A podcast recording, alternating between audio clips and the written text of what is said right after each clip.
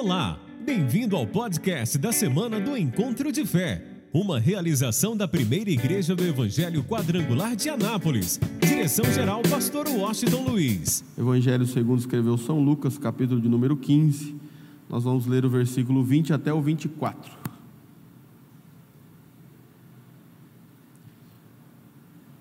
Todos já acharam? Diga amém. E ele, levantando-se, foi para o seu pai. Mas ele estando ainda longe do caminho, seu pai o viu e teve compaixão, e correndo, lançou-lhe ao pescoço e o beijou.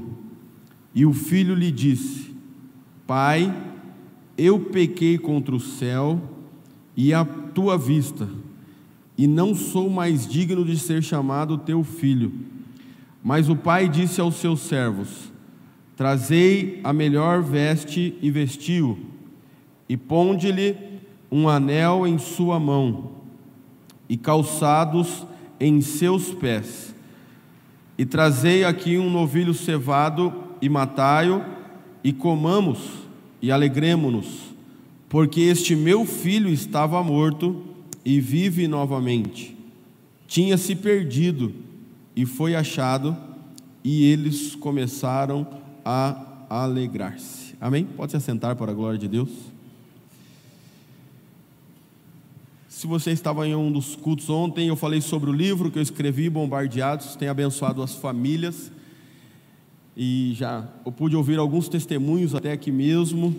E eu tenho certeza que vai poder abençoar a sua vida. Tem algumas unidades ainda. Graças a Deus, os irmãos, bastante irmãos, compraram para ser abençoados e eu tenho certeza que vai abençoar muito a sua casa, a sua família ou alguém que você conhece. E incentive a ler também. Hoje eu estava almoçando e, faz esses dias eu estava tentando evangelizar, né? Achando um espaço para evangelizar o rapaz lá do hotel que eu estou. E aí comecei a falar com ele, e aí sempre tem alguém que tem alguma questão familiar. E aí eu falei, eu tenho uma coisa para te ajudar então nas suas questões familiares. E dei um livro para ele. E aí Deus é tão bom que eu dei um livro para ele. Tem um menino que trabalha lá também que é crente, falou: Não, quero comprar o seu livro também. E a gente fica feliz de ver que Deus tem abençoado muitas famílias. Então, lá no, lá no fundo eu estarei lá é, para autografar o livro, se você quiser. Eu tenho certeza que você vai ser muito abençoado com esse livro. São quase 6 mil famílias, meus irmãos, reconectados com o livro Bombardeados.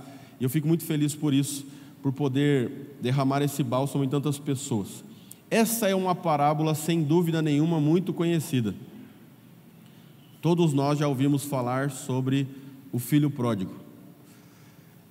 Com certeza você já ouviu uma dezena de vezes sobre ela, porque eu mesmo já falei sobre ela algumas vezes também. Mas a gente vai atendendo e no dia a dia com as pessoas, Deus vai colocando algumas coisas novas no nosso coração e eu queria que você se atentasse, porque no capítulo 15 de Lucas, ele vai falar de perdas. Ele começa falando de um pastor que tinha 100 ovelhas e perdeu uma. Então significa que aquele pastor havia perdido 1% do que ele tinha. Depois ele fala que uma mulher perdeu uma dracma e ela tinha 10, então ele perdeu ela perdeu 10% do que ela tinha. E então nós chegamos na última parábola que é que nós lemos, que é a do filho pródigo. E aquele pai tinha dois filhos e ele perdeu um. Perceba que no dia a dia e no cotidiano, nós vamos perdendo de maneira gradual e não vamos percebendo. Há um grande ensinamento aqui das perdas que nós vamos tendo dentro de casa e não vamos percebendo. Porque das duas, uma. Ou nós damos para nossa família atenção, ou nós damos para nossa família a nossa distração. E é na distração que nós vamos perdendo o convívio, é na distração que nós vamos perdendo os momentos simples, mas importantes. Nós estamos querendo fazer tantas coisas poderosas, mas Deus quer que nós sejamos fiéis no básico e no simples, para que nós não tenhamos perda.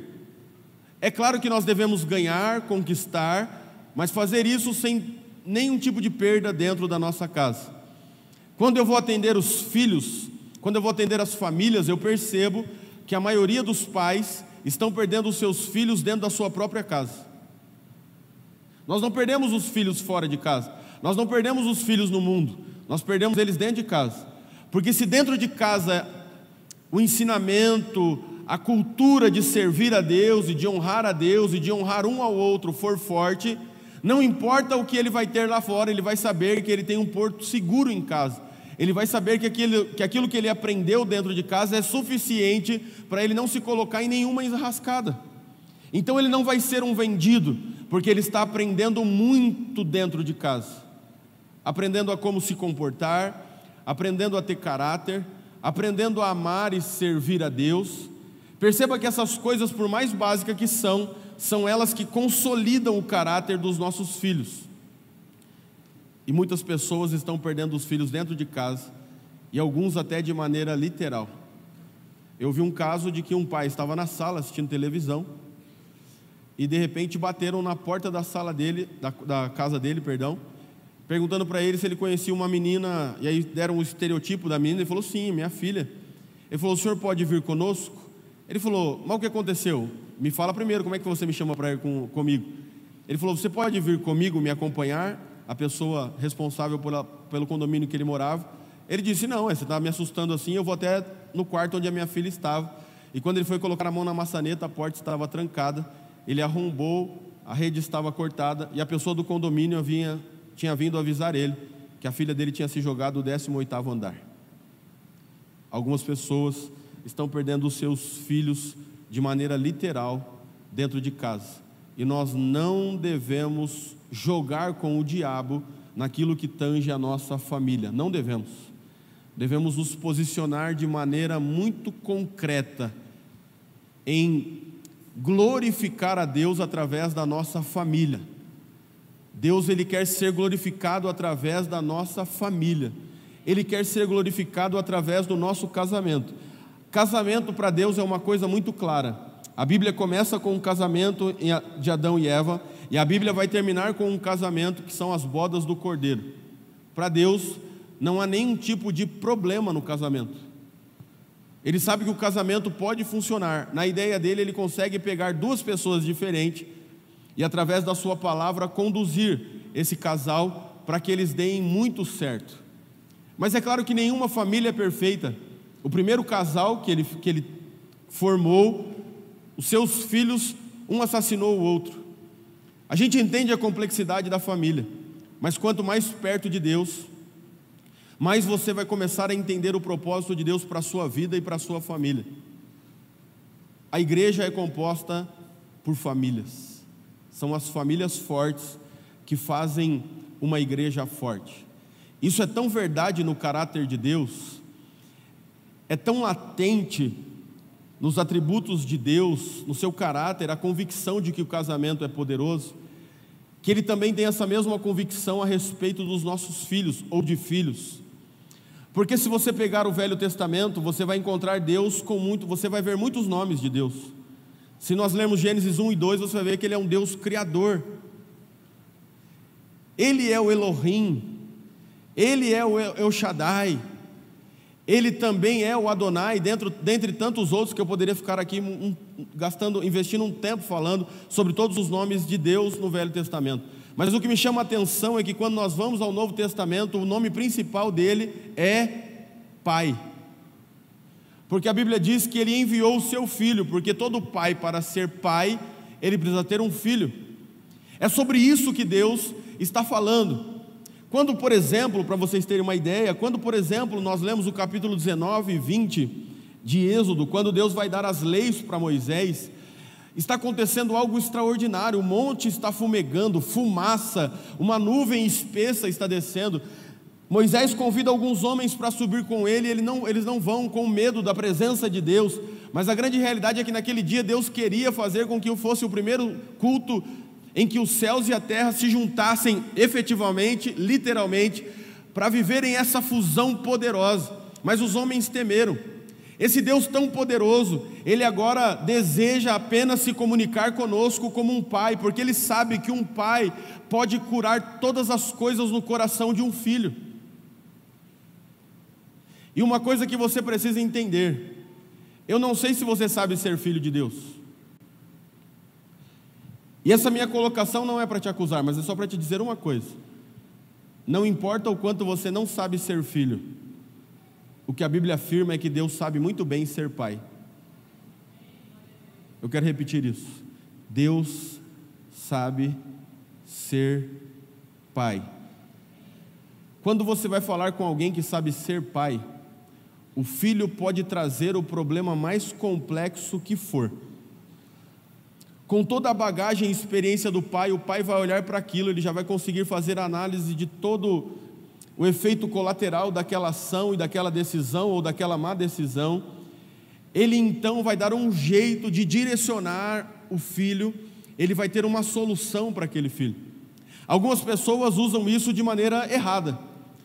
Quando você pega, por exemplo, um caso de comoção nacional no Brasil, que foi o caso da Isabela Nardoni, o pai do Alexandre conduziu todo o caso, o pai do, do, do o avô da menina, ele conduziu todo o caso com o casal e com os advogados, o que eles deveriam ou não falar. Tanto é que até hoje eles não assumiram a culpa. Mesmo com todas as evidências, mesmo com todas as provas, eles não assumiram, porque aquele pai mesmo com um problema muito complexo e com o erro do filho, ele estava tentando conduzir o filho para alguma coisa que diminuísse a sua culpa ou a sua pena. Um pai que sabe ser pai, não importa o quanto o filho não sabe. Não importa. Nós lidamos com muitos filhos que não sabem lidar com os pais, e que, e, e que muitas vezes metem os pés pelas mãos, e o pai está ali, e ele fala, mas o meu pai não faz nada. Não é que ele não faz nada, é que ele sabe ser pai, porque tem momentos, e se eu perguntasse isso para o pastor Washington, com certeza ele diria que é, que é dessa maneira. Tem horas que você tenta ensinar o filho. E tem horas, né, pastor Washington, que você fala assim: não, eu vou deixar ele aprender por ele mesmo. Porque aí ele vai voltar aqui e ele vai falar assim: puxa vida, pai, exatamente aquilo que você falou. É a influência do pai na vida do filho que muitas vezes você deixa o filho ir para que ele possa aprender. Um exemplo, um outro exemplo disso. Temos muitas crianças aqui, então seu, seu filho vai subir a escada uma vez, o que, que você vai fazer? Você vai dar uma bronca, certo? Ou vai pegar? Aí você vai pegar, ele vai colocar na cadeira e ele vai de novo. Aí você vai lá e pega ele de novo. Aí ele vai a terceira vez subir a escada, o que, que você vai fazer? Você vai pegar a terceira vez. Mas na quarta vez já está meio bravo, falando: Meu Deus, vou pegar, vou, vou dar aqui o, a vara de Moisés nele agora. Mas não, você fala assim: Vou deixar ele ir. Aí você deixa ele ir a quarta vez. Só que nessa quarta vez você não pega ele, ele tropeça e cai. O que, que ele faz? Sai correndo na sua direção. E o que, que você, como pai ou mãe, diz? Eu não te avisei.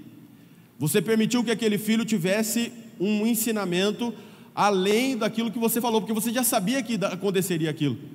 Mas quando ele voltou, o que você fez? O abraçou, o beijou, e isso gerou proteção no coração daquele filho e ele sabe que ele sempre vai ter um pai, independente da decisão dele. É o que está acontecendo na parábola, e é claro que Jesus está usando o, o, a, a história como uma parábola, mas eu quero usar a história de uma maneira prática.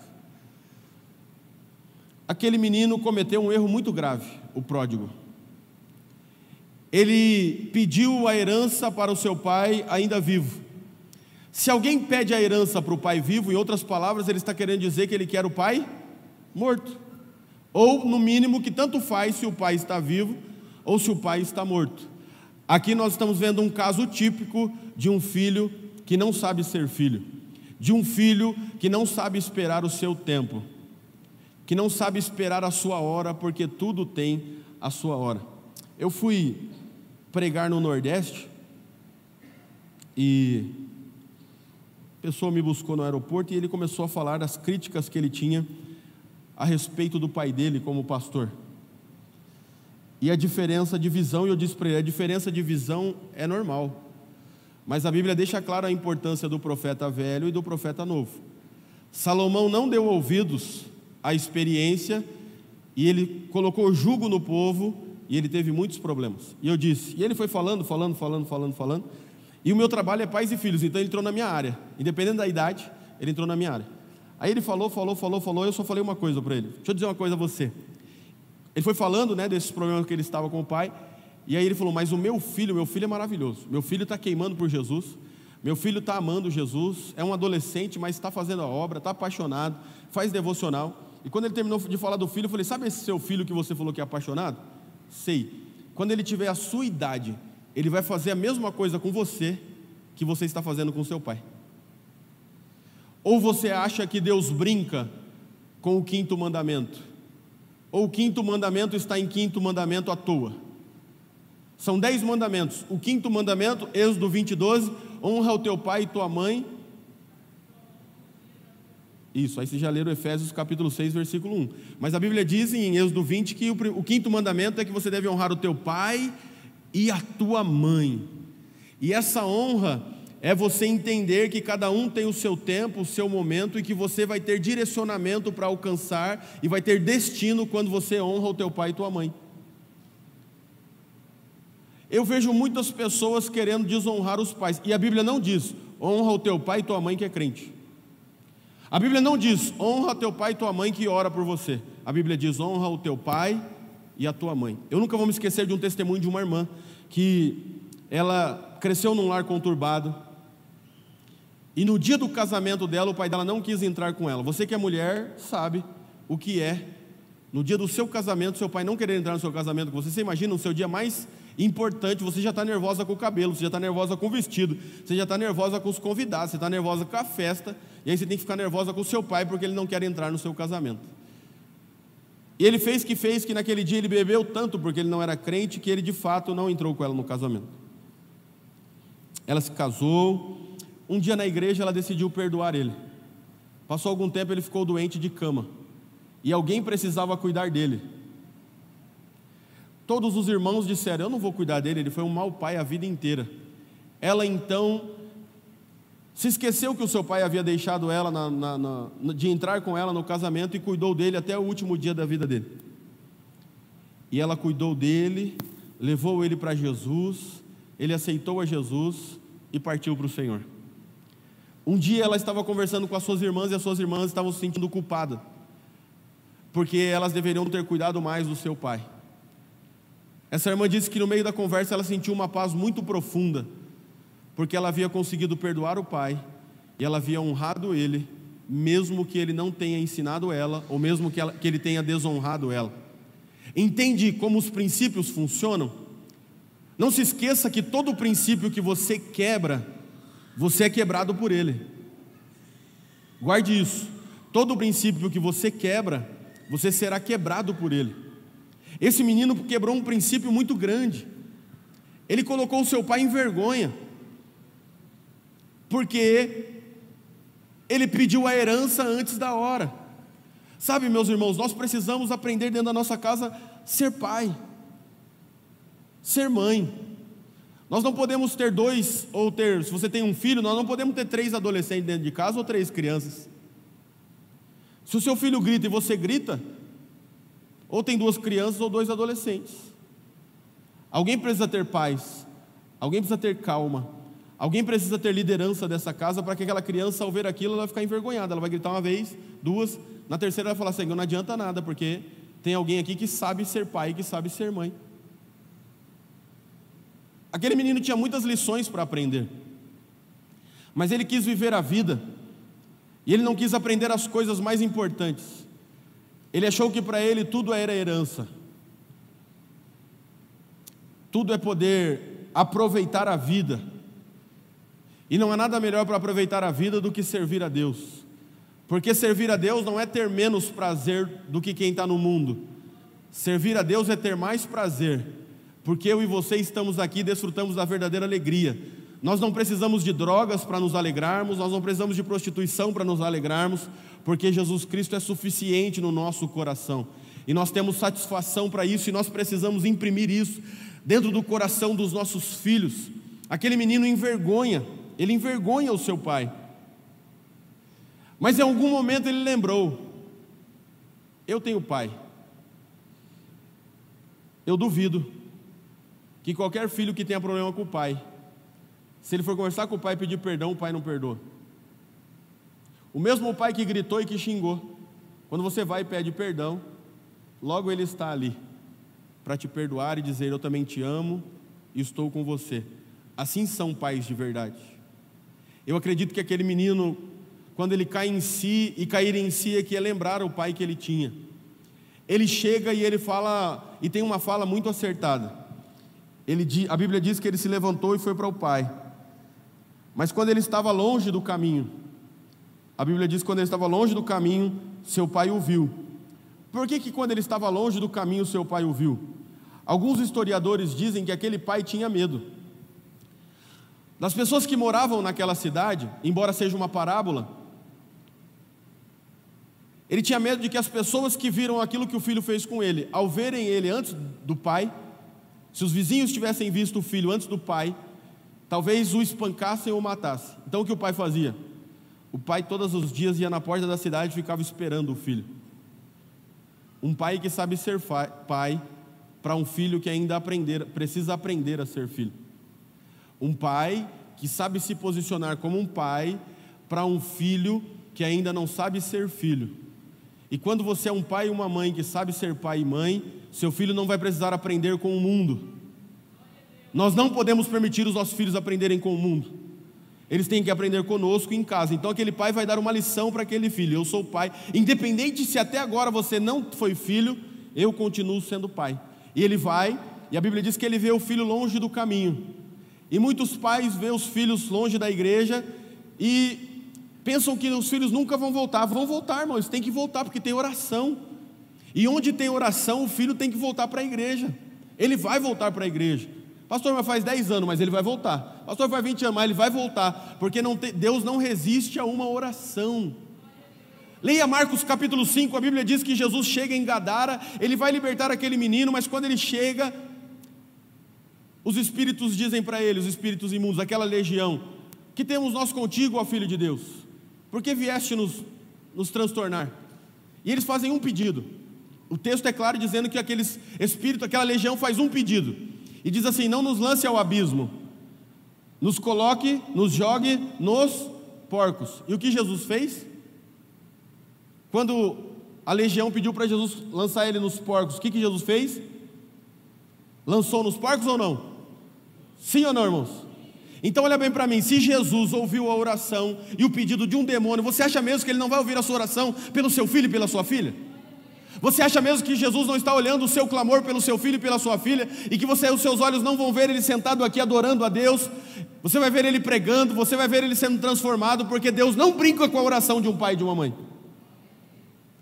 Aquele menino não sabia ser filho, mas o pai, ao ver ele de longe, já sabia que ele estava longe do caminho. A Bíblia diz que o pai se enche de grande compaixão, e quando o pai corre, ele lança o menino ao pescoço e o beija. Que lição esse pai está nos dando de como ser pai? A última vez que os dois haviam se visto, o menino havia pedido a herança e havia tido uma ruptura, uma discussão, uma briga. Eu estou exemplificando aqui, não sei se é exatamente uma briga, mas há uma ruptura. Eu quero a minha herança vivo, eu quero ficar longe de você. Mas quando o filho volta, o pai não vai falar sobre tudo aquilo que ele fez. E eu tenho visto dentro da igreja, muitas vezes, muitos pais que, quando tem dificuldade com os filhos, e quando senta para conversar com o filho, a primeira coisa que faz é trazer todas as acusações do que o filho fez. E isso retarda o entendimento e o reposicionamento da família. Então, seu filho errou, sua filha errou, quando você vai falar com ele, você só fala sobre o erro. Aquele pai não, ele, o menino já está vindo carregando a culpa. Você concorda comigo que um filho que errou, ele já está carregando a culpa? Sim ou não, irmãos? Então, um, um filho, uma filha, quando ele desobedece um pai, ele já sabe, eu errei. Ele já tem noção de que ele fez errado. Então, ele já está trazendo uma, um peso de culpa, um peso de derrota. Aquele sentimento, tipo assim: meu pai falou que ia dar errado, quando dá errado para o seu filho, ele não fica feliz. E você também não deve ficar feliz. E nem jogar na cara todas as coisas erradas que ele fez. Mas aquele pai sabe que aquele menino está trazendo um fardo pesado. E ele, o menino vai chegando, e quando aquele pai vê, ele abraça aquele pai. Esses dias uma mãe sentou na minha, no nosso para conversar comigo com a pastora Adriana, e ela disse: "Pastor, eu quero que você ore por mim, porque eu estou se sentindo muito culpada". E eu falei, por que, minha irmã? Você está se sentindo muito culpado? Ela falou, porque a minha filha se desviou há dois anos da igreja e ela está namorando com outra menina. mas eu não consigo tratar a minha filha mal. E eu estou achando que eu estou ajudando ela a ficar na mesma condição. Eu disse: a sua filha é apenas o pecado dela? E eu pergunto para você: o seu filho é apenas o pecado dele? Ou é a história que você conhece dele desde que ele nasceu de você, mãe? Ou desde que ele nasceu de você, pai, que pegou ele no colo pela primeira vez? Só que nós estamos com tanta pressa de tanta coisa, só que nós queremos muitas vezes que ninguém veja os nossos problemas, ou nós queremos viver de aparências, que aí então nós queremos ajustar todas as coisas de uma maneira com opressão. Não, aquele pai não faz isso. Quando ele vê o menino, a Bíblia diz que ele agarra o menino, ele abraça o menino, ele traz o menino para perto. Não podemos mais, como cristãos, colocar os nossos filhos para longe. Eles têm que estar perto, porque perto nós vamos ter muito mais chances de dar destino para eles, porque essa é a nossa obrigação como pais, é dar destino aos nossos filhos. Aquele pai, ele abraça aquele menino, ele, ele não olha para aquele menino, para aquilo que aquele menino fez, mas ele agarra ele, e o menino diz para ele: o filho disse, pai, eu pequei contra o céu, eu pequei contra Deus, e eu pequei contra o Senhor, eu já não mais sou digno de ser chamado seu filho. Algumas semanas atrás nós vimos nas redes sociais, na televisão, em todos os jornais, o caso da, Larissa, da mãe da Larissa Manoela e da Larissa Manuela. A mãe dela estava pensando apenas nos 18 milhões de reais que tinha. É claro que é muito dinheiro, mas um filho vale 18 milhões de reais. Se alguém chegar para você e te dizer, te, te dizer, assim: Eu vou te dar 18 milhões de reais você me dar seu filho, você teria coragem? Mas aquela mãe, ela só olha para aquilo e o negócio está tão grave que vaza um áudio dela dizendo: A partir de hoje eu não sou mais a sua mãe, a não ser no nome. Perceba como o diabo quer desconfigurar a família. Na verdade, aquela família já estava desconfigurada, porque uma família sem Deus vai cada dia de mal a pior. Como também o contrário é verdade, de um dia o um menino estava pregando um sábado no nosso trabalho, um menino de 16 anos, ele estava pregando, e o pai estava sentando ali, e eu olhei para o pai, e o pai chorou na hora que o menino começou a pregar, até a hora que o menino parou, terminou de pregar, e quando o menino desceu, ele foi agarrou o menino chorando, o seu filho. Eu disse para ele: Que cena linda. Ele falou: Pastor, não é só uma cena linda. Durante muito tempo, meu filho me viu bêbado, eu e a minha mulher. Durante muito tempo, eu socava o meu filho no videogame. E ver o que Deus está fazendo na vida dele é algo extraordinário. Ao ver o meu filho servindo a Deus, eu hoje fiz um compromisso no meu coração sem que ninguém soubesse, mas eu quero ser um pai melhor. Os nossos filhos não têm preço. Nós precisamos investir tudo aquilo que nós temos nele, neles, oração. Eu fui dar um workshop numa igreja em Sorocaba e uma mãe disse assim: Desde que o meu filho nasceu, eu oro pra, pela minha nora. Eu tenho dois filhos e desde que eles nasceram, eu oro pela minha nora. Daqui a 10, daqui a, perdão, 20, 15, 20, 25 anos, eu não sei mas eu já oro abençoando os meus filhos, porque eu quero que eles vivam toda a promessa de Deus. Aquele sentimento de indignidade daquele menino, pai, eu pequei, não sou digno mais de ser, de ser chamado seu filho. Ele estava dizendo, eu não fui o seu filho, e é verdade que ele não foi o seu filho. Quando ele disse ao seu pai que ele queria que seu pai morresse por pedir a herança antecipada, ele não queria mais ser filho. Mas aquele pai vai nos dar uma aula. E quando o menino diz assim: eu pequei e não sou digno de ser chamado seu filho. O verso 22 diz assim: E aquele pai disse aos seus servos. Aquele pai não, não respondeu ao menino. Aquele pai, ele não parou onde o relacionamento deles havia parado na confusão ou na ruptura aquele pai continuou nos sonhos que ele tinha no coração para o filho. Aquele pai continuou escrevendo a história que ele já tinha pronta na cabeça dele, no coração dele para aquele menino.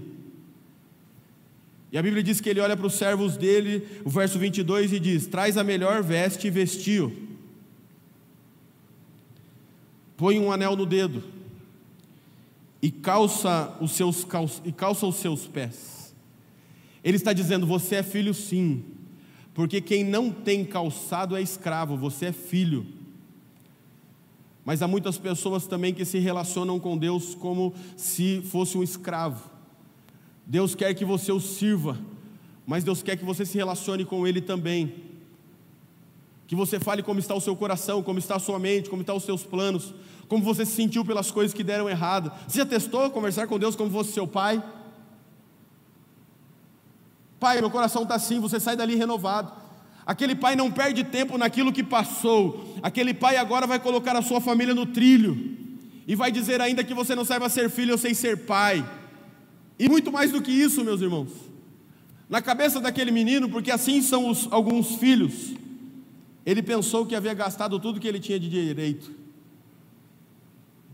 Ele falou: Já gastei a minha herança, não sobrou nada para mim. Mas quando você chega diante do pai, você percebe que o que você gastou era a menor parte do que o pai tem para você. Porque agora esse pai vai ensinar esse menino como ser um filho, como ser um homem, como ter uma família. A lição que esse menino vai ter com esse pai vai nortear e redundar em toda a sua história. Ele vai querer fazer a mesma coisa com o filho. Assim como muitas pessoas re, re, repetem maus comportamentos. A história do filho pródigo mostra um menino que agora vai poder repetir tudo aquilo que ele recebeu do pai, porque ele recebeu amor, ele recebeu graça, ele recebeu favor, ele recebeu perdão. E lembre-se, sempre nós vamos precisar receber amor quando menos merecemos. É isso que faz o amor ter sentido nós recebemos amor quando menos merecemos. Esse pai vai dizer a este filho: há muito mais ainda para você. Eu vou fazer uma festa porque você estava morto, mas agora você está vivo. Há muitos pais que os filhos estão mortos no mundo e você precisa trazer ele para a igreja, ensiná-lo, fazer um culto na sua casa. Eu vou repetir isso para que o seu filho esteja vivo, vivo e servindo a Deus. Mas está na sua mão dar direção a esse seu filho e a esta sua filha. É quando você tem paz no seu espírito para direcionar a sua família. Porque muitas vezes, meus irmãos, no ministério é mais fácil lidar com os filhos dos outros. E Deus está esperando de nós que tratemos bem os nossos filhos e, as nossa, e a nossa família.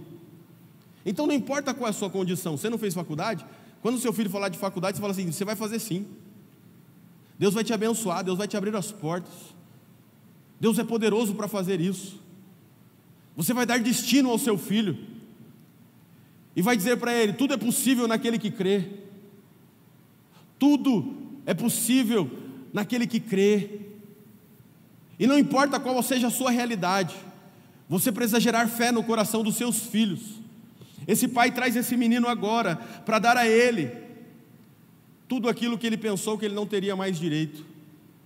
Eu gosto do que o apóstolo Paulo escreve aos Gálatas no capítulo 4. Ele diz: Enquanto o herdeiro é menino, ainda que seja herdeiro de tudo, porque é menino, ele precisa de tutores, de cuidadores, de curadores. Esse pródigo era apenas um menino que não sabia lidar com a grande herança que ele tinha. E que o pai tinha muito mais para ele. Você entende isso? Que Deus tem muito mais para você e para os seus filhos. Que Deus tem muito mais para a história do seu filho. Que o que Deus vai fazer na vida do seu filho é maior do que aquilo que ele vai fazer na sua vida. E não há problema nenhum nisso, porque na verdade só vai ser maior porque você começou. Só vai ser maior porque você abriu o caminho só vai ser maior porque você deu o destino, vai ser maior por uma questão de época, de idade, de mentalidade. Mas foi você que colocou ele no trilho, foi você que colocou ele no caminho, foi você que fez a diferença na vida dele. Era o que esse pai queria, eu quero fazer a diferença. O que, que você quer, meu irmão minha irmã? Você quer fazer diferença na vida do seu filho? Se você quer, se aproxime dele, olhe ele no olho, chame ele para perto, pare de gritar e comece a ensinar ele a ser filho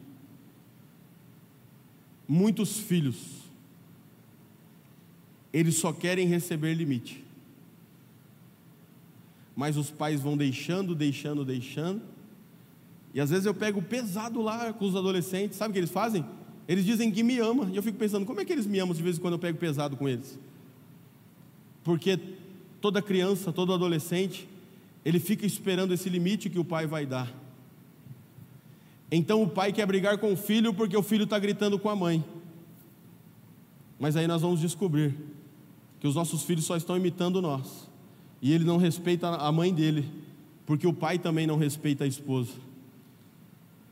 Isso aqui também é uma coisa interessante nessa parábola, porque não coloca uma mãe. E a mulher é que faz, que tem o tempero todo diferente na família. A mulher faz tudo funcionar. Na minha casa, se a minha mulher não estiver, as coisas simplesmente não funcionam. As coisas podem estar no lugar que ela falou, mas eu não acho.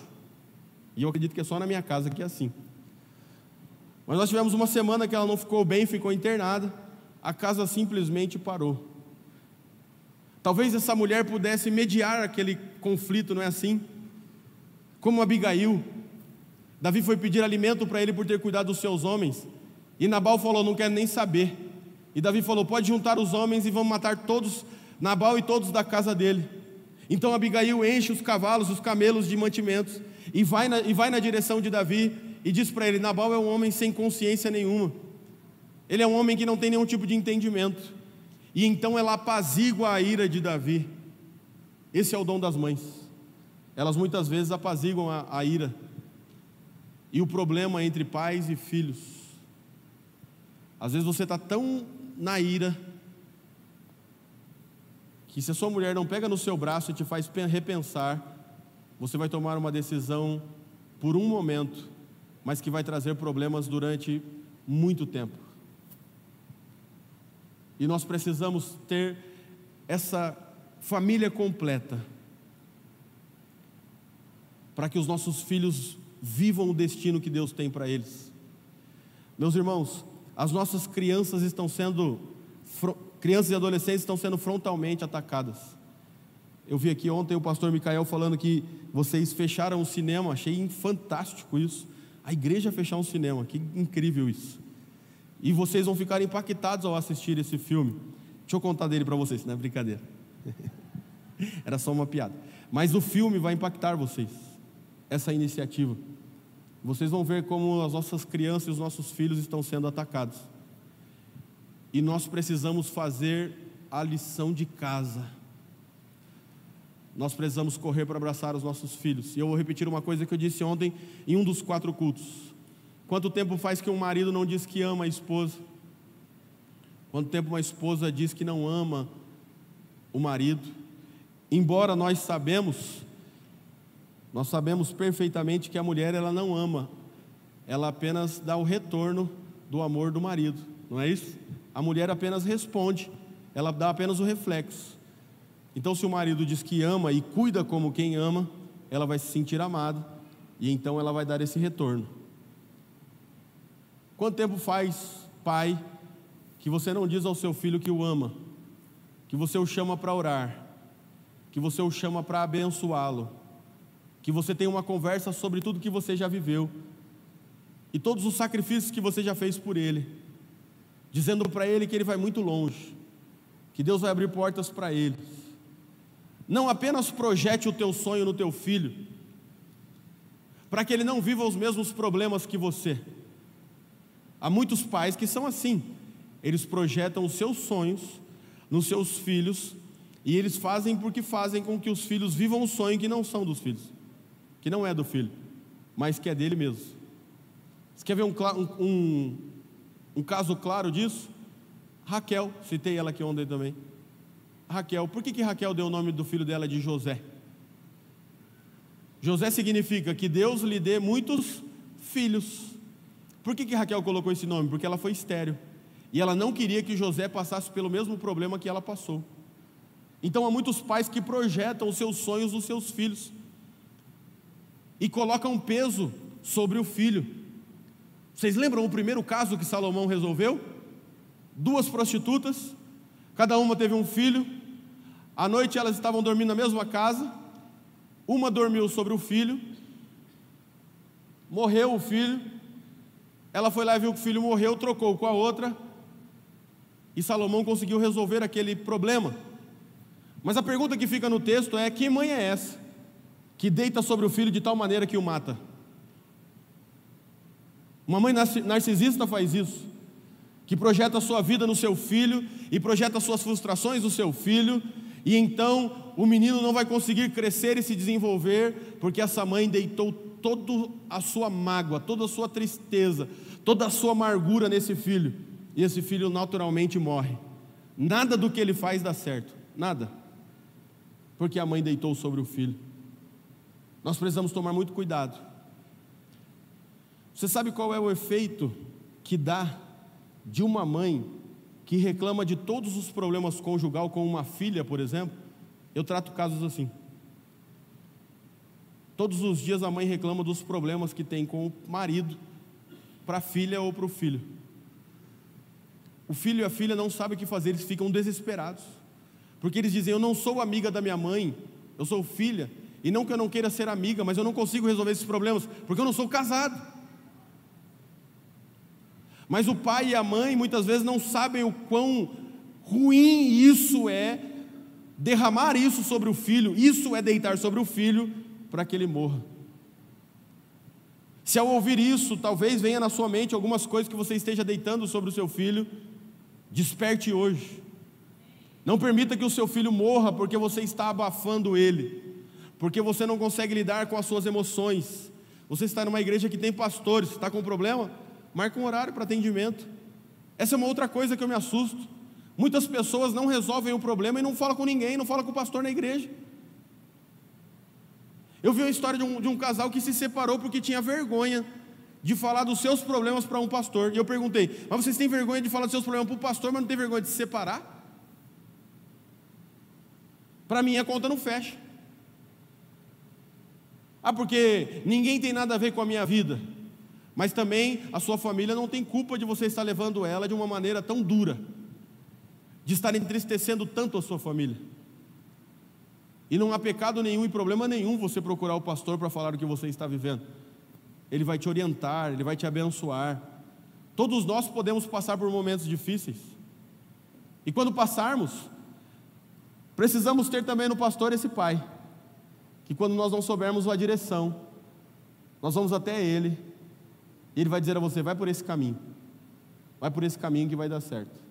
Isso não, isso não faça isso, que isso não vai dar certo. Você acha, e eu concluo aqui, você acha que depois que o pai correu e o abraçou, depois que o pai fez ele se sentir filho, não escravo, dando a ele uma sandália, dando a ele autoridade e colocando um anel no dedo dele, e colocando sobre ele uma roupa, querendo dizer: para mim não mudou nada, você continua sendo meu, o mesmo filho, a única coisa agora é que eu vou direcionar você para você não cometer os mesmos erros. Só isso aquele pai fez com esse menino. Você acha que o pródigo pensou alguma outra vez na vida? Vamos pensar de maneira lógica. Não está, não está literalmente escrito, mas você acha que o pródigo pensou algum dia em sair de perto do pai? Responda para mim sinceramente: você acha que o pródigo quis ser pródigo alguma outra vez na sua vida? Então, se você souber ser pai e mãe, você nunca terá um filho pródigo. Deus não nos ungiu, Deus não nos chamou para que tenhamos filhos pródigos. Ele nos chamou para que tenhamos filhos próximos e para que, que possamos dar destino a eles e possamos abençoar os nossos filhos, para que ao olharmos tenhamos sempre a alegria e a paz de dizer: nós fizemos tudo certo. Deixe o menino crescer, deixe a menina florescer, deixe eles crescerem no Senhor, deixe eles crescer com a sua família, porque a bênção do Salmo 128 é: o bom homem Deus, Deus confirma os seus passos, e ele vê os filhos dos seus filhos ao redor da mesa. E eu creio que um dia eu vou poder ver os meus netos e olhar e ter a satisfação de dizer: eu fiz um bom trabalho. Fique de pé no seu lugar. Eu quero orar por você. A grande verdade é que eu gostaria muito que todos viessem aqui à frente para que nós levantássemos um clamor pelos nossos filhos. Podemos todos vir à frente aqui para nós levantarmos um clamor. E depois que nós levantarmos esse clamor, se porventura você está aqui e é estéreo, eu quero dizer a você que essa noite Deus vai abrir a sua madre. Ele fez isso com Raquel, ele fez isso com Sara, ele fez isso com Raquel, ele fez isso com todas as matriarcas. Ele vai fazer com você. Vem à frente, meus irmãos, porque logo depois de nós levantarmos um clamor, os irmãos vão, vão distribuir um óleo da unção. E você, o marido, vai ungir a esposa, vai ungir os filhos, e vai declarar que a sua família é uma benção, vai declarar que a sua filha, que a sua família é uma família ungida e separada. Você vai declarar que a sua família é uma família que o diabo não toca. Você não deixou a sua segunda-feira que você poderia estar descansando à toa. Deus está vendo a voluntariedade do seu coração e Ele vai vir na sua direção. Ele vai vir para te abençoar. Ele vai vir para fazer alguma coisa nova. Agora, esse clamor precisa ser um clamor de tudo aquilo que você está vivendo na realidade na sua família. Tudo aquilo que você quer que mude. Tudo aquilo que você quer que seja transformado. Se você estiver passando por uma crise financeira, vai passar, meu irmão. Deus vai te prosperar, porque Ele quer te honrar. Você não está só. Deus é o teu Pai e Ele vai abrir portas para você. Mas eu queria que você orasse pela sua família como você nunca orou. Você também que está no campus online nos assistindo. Se você puder aí na sala da sua casa reunir a sua família. Você que já separou o óleo aí, como o pastor Washington pediu no começo. Vamos levantar um clamor pela família eu quero orar e queria que você orasse pela sua família como você nunca orou, Senhor. Nesta noite nós levantamos um clamor, ó Pai, porque nós cremos que os teus olhos estão voltados para as famílias. O Senhor sabe como está aqui, Pai, cada casa, cada casamento, cada família. E é no nome de Jesus, Pai, que nós declaramos nesta hora, Pai, a tua cobertura, o teu sangue, a tua restauração, a tua renovação. Tu és aquilo que nós precisamos que o Senhor seja. Então, este pai de família, esta família que precisa de provisão, tu serás a provisão nesta noite. Pai, o Senhor conhece essa família e a família que teve um diagnóstico médico e precisa de saúde. Tu és saúde nesta noite. Eu oro por esta família, Pai, que precisa de harmonia, que está em guerra, que está em conflito, que está em litígio. Eu declaro agora o poder que há no nome de Jesus que cesse toda a guerra, que pare agora toda confusão, espírito de confusão, espírito de contenda. Eu te dou uma ordem agora, saia dessas casas no nome de Jesus. Eu declaro o poder que há no nome de Jesus o espírito do anticristo não pode atacar a vida dos nossos filhos e nem a identidade deles. Então é no nome de Jesus Cristo que nós declaramos, ó Pai, que batem em retirada, Pai, contra a sexualidade dos nossos filhos, contra a identidade dos nossos filhos que batem em retirada esse espírito do anticristo, Senhor, que tem se levantado contra as casas e de muitos cristãos. Os nossos filhos não foram gerados para calamidade, mas os nossos filhos são herança e nós declaramos, Pai, que eles vão viver o melhor do Senhor. Nós levantamos um clamor por cada família aqui, por cada pai, por cada filho. Pai, não permita, Senhor, que continue esse conflito entre pais e filhos. Orabacanda, oramachando, orabacanda, arabacandarai. Há muitos pais que estão aqui que talvez vieram de uma casa de, muitos de muitos conflitos. Eu quero te pedir, Senhor, que eles resolvam as suas pendências com seus pais, para que possam amar a esposa e resolver e amar os filhos, para que possam amar o marido e amar também os filhos. Senhor, tira toda a confusão, todo o conflito, toda a contenda entre avós, entre nora e genro, entre entre sogra e genro, sogra e nora, sogro e genro, sogro e nora. Eu declaro agora, Senhor, as famílias. Eu declaro os filhos desfrutando da presença dos avós. Eu declaro, Senhor, os avós são uma bênção para a vida dos filhos. Então, se há alguma família, Senhor, que a contenda, a discussão foi tão acirrada, que há tempos esses filhos não vêem os seus avós, eu declaro agora, Pai, o teu poder sobre estas famílias, Pai, a tua graça, o teu favor. Eu declaro agora, Pai, no nome de Jesus, o poder do Senhor, o poder de Deus sobre cada família. Senhor, nos levanta para sabermos ser pais para os nossos filhos. Nesta noite nós ouvimos a história do pai do filho pródigo, na perspectiva deste pai que soube ser pai.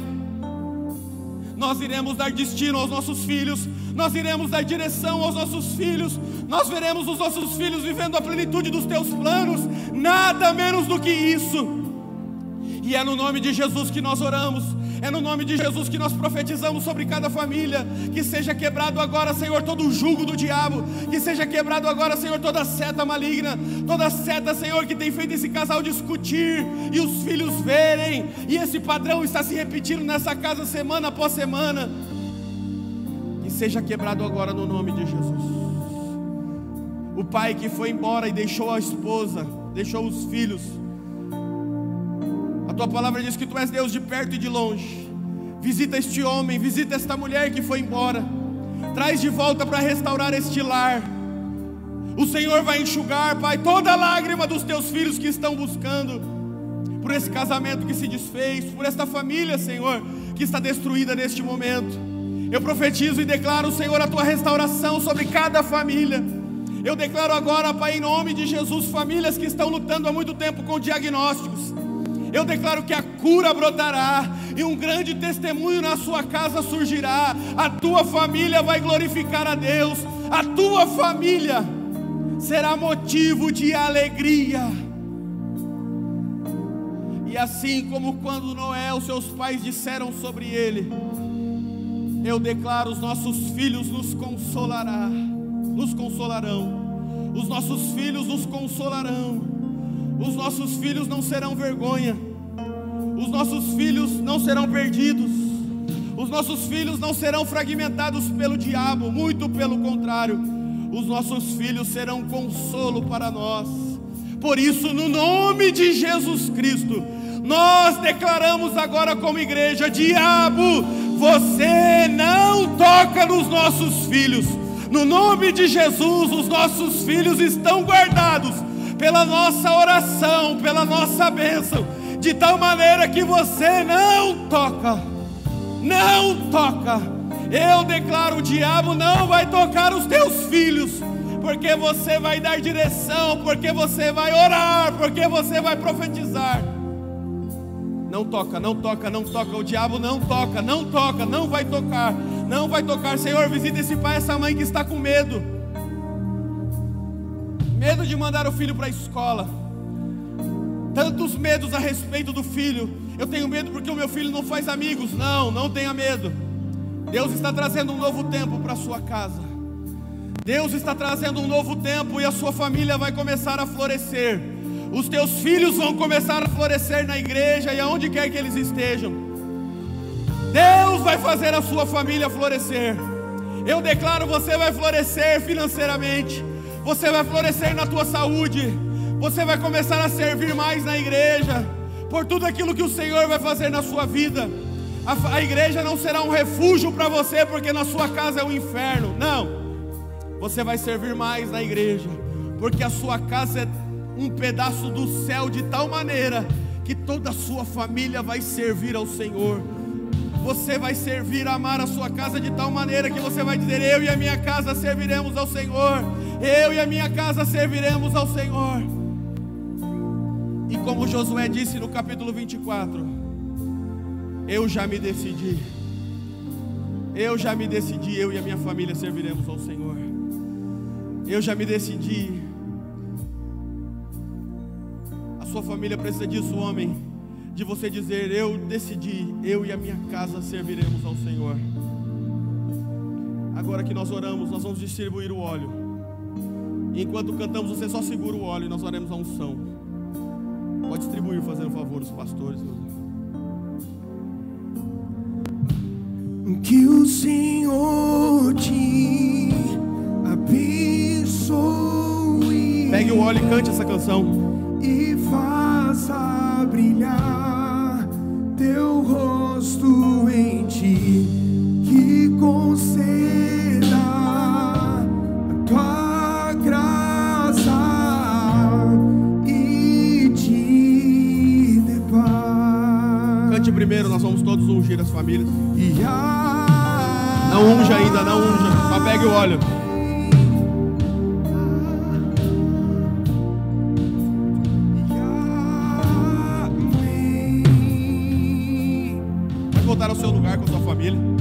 Ungir sua família lá no lugar. Pode voltar cantando. Nessa atmosfera de adoração, de bênção.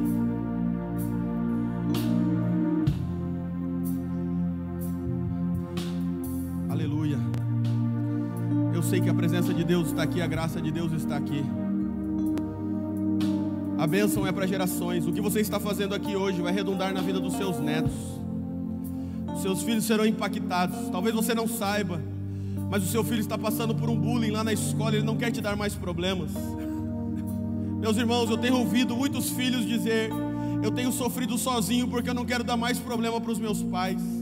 Dê acesso aos seus filhos para eles falarem dos problemas dele. Não permita o seu filho ou sua filha sofrer sozinho. Eu tenho visto o bullying tem destruído a identidade. A maioria dos adolescentes que eu atendo, boa parte dos que eu atendo, eles estão com crise na sua identidade, na sua sexualidade, porque começou com bullying. Ouça o seu filho. Você sabe qual é a comida que seu filho mais gosta? Você sabe qual é a cor preferida do seu filho? Você sabe o que ele não gosta em você? Ou nós podemos fazer de maneira prática. Quando chegar em casa, pergunta que nota o seu filho dá para o seu casamento. Pergunte para ele, filho, que nota você dá para o meu casamento? Meio da sua mãe. E não se envergonhe, não. Se for uma nota ruim, melhore. Mas tenha coragem de olhar no olho dele e dizer assim: qual nota você dá para o casamento do papai e da mamãe? E aí você vai pensar que ele não está ouvindo as discussões, você vai descobrir que você, você que pensava que ele não estava ouvindo as discussões, ele ouviu tudo. Você que pensava que ele não estava vendo nada, ele está vendo tudo. Os nossos filhos estão nos observando e nos copiando. Então, de maneira poderosa, primeiro os maridos, pegue aí o óleo. Primeiro os maridos, depois o marido vai passar para a esposa, mas primeiro o marido. Quem não tiver o marido aqui pode ser a, a, a esposa, né, irmão? Fica tranquilo. Não tem problema nenhum. Você vai olhar agora para sua esposa e para os seus filhos. Olhe de frente para sua esposa e para os seus filhos. Primeiro a esposa, tá bom? Você vai ungir primeiro a esposa. O que você quer profetizar? Eu, eu posso profetizar para minha esposa. Mas eu quero que você, alguns minutos, profetize sobre a vida da sua esposa. E depois você faz a vida dos seus filhos. Não tenha pressa. Comece a profetizar agora sobre a sua esposa, sobre a sua casa. Anuncie aí um tempo novo. Você tem na sua boca uma palavra profética para um novo tempo para sua família? Você tem na sua boca uma palavra profética para um novo tempo o seu casamento? Você tem uma palavra profética para um novo tempo na sua vida financeira? Libere uma palavra de bênção. Diga para ela: ó, o que nós estávamos passando já acabou, está acabando. A bênção de Deus está vindo sobre nós. A presença de Deus está vindo sobre nós. Libere uma palavra profética. Diga para ela: você está curada.